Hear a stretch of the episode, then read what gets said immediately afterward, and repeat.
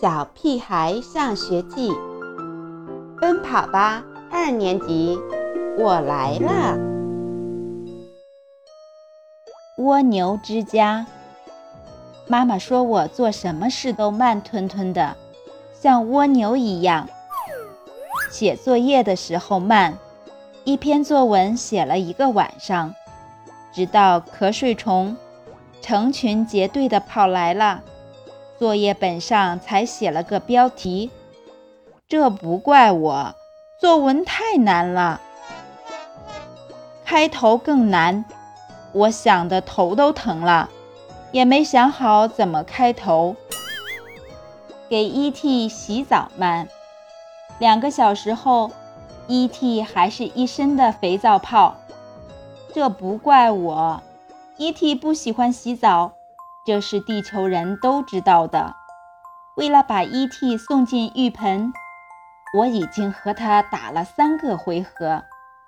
他身上擦了肥皂，滑溜溜的。我一身的武功得不到施展，反而蹭了我一头一脸的泡泡。上学之前的准备慢，妈妈已经催了十多遍。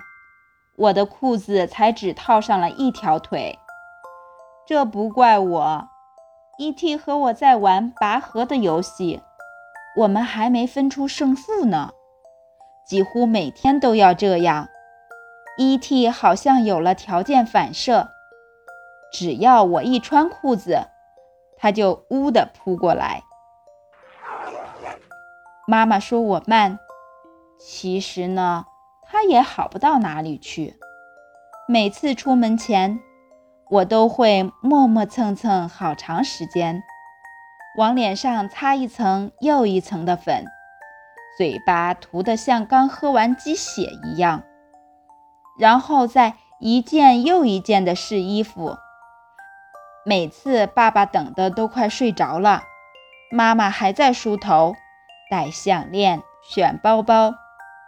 在街上遇到熟人，他会兴奋地拉着人家的手聊啊聊啊。我已经捉住一百零八只蚂蚁了，他还在聊。我已经挖到十块宝贝了，他还在聊。我已经无聊地在马路上数了第一千零八十六辆汽车了，他还在聊。尤其在逛街的时候，真不是一般的慢。他会不厌其烦地在一个店里从东边走到西边，再从西边走到东边，左一件衣服，右一条裙子的试来试去。